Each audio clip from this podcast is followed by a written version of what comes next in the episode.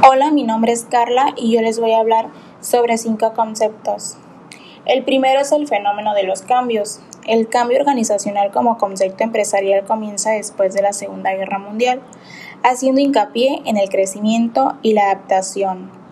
El cambio es visto como positivo y se equipara con progreso. Existe la sensación de que el cambio es igual a expansión y que este es un fenómeno natural. En este periodo el cambio es concebido como un proceso de adaptación gradual.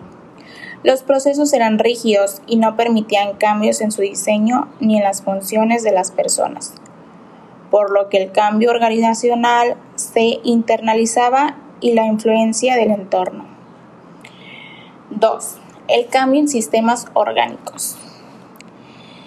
La organización es un sistema abierto que intercambia información, energía, materiales con su ambiente. En esta perspectiva, las organizaciones dependen para su supervivencia en un intercambio de bienes y servicios con el medio ambiente.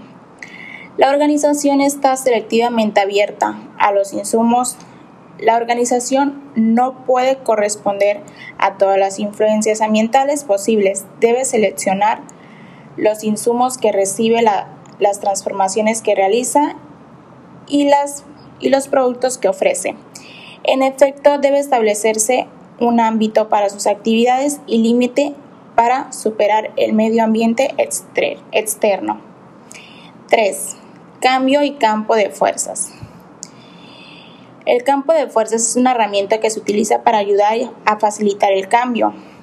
El análisis del campo de la fuerza va del cambio como fuerzas diferentes que compiten entre sí. Existen dos fuerzas en las que trabajaremos. Eh, la primera es la fuerza impulsora, la cual facilita el cambio, y la segunda es la fuerza restringentes, la, la cual evita que el cambio ocurra.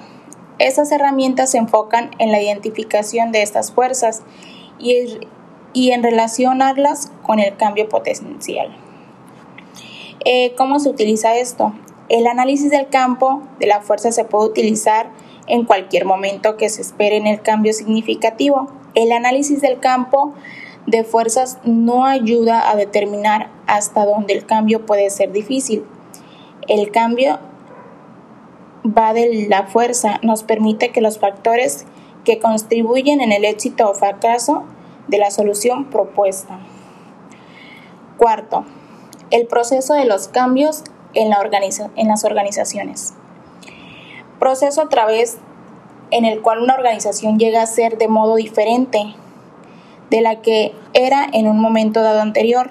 Todas las organizaciones cambian, pero el reto que se plantea en directivos y en el general todas las personas de las organizaciones es que en el cambio de organizacional se produzca en la dirección en la que te interesa, a los objetivos de la organización.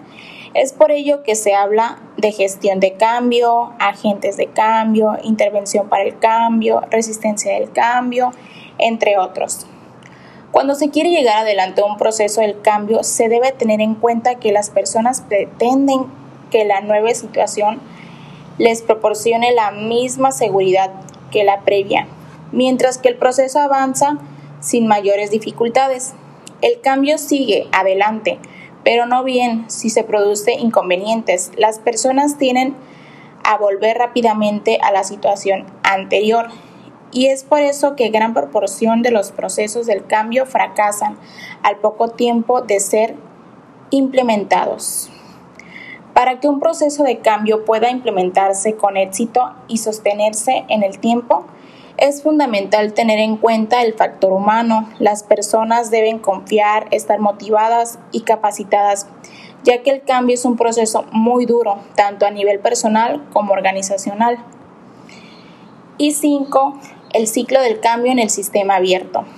Un sistema abierto es un sistema en el que tiene interacciones externas. Dichas interacciones pueden tomar la forma de información, energía, materia, de transferencia al interior o exterior de dicho tema, lo que depende de la disciplina en la cual se define el concepto.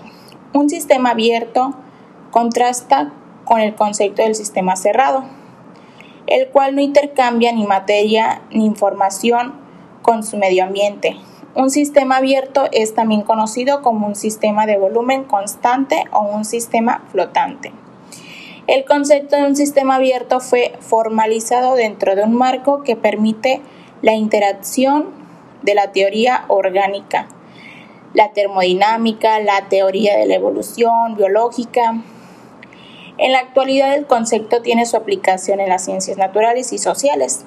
La teoría de los sistemas abiertos ha sido ampliamente utilizada para el cambio organizacional a través de la conferencia y búsqueda en el taller del diseño participativo y desarrollado por cada, por cada empresa. Y pues sería todo de mi parte. Gracias.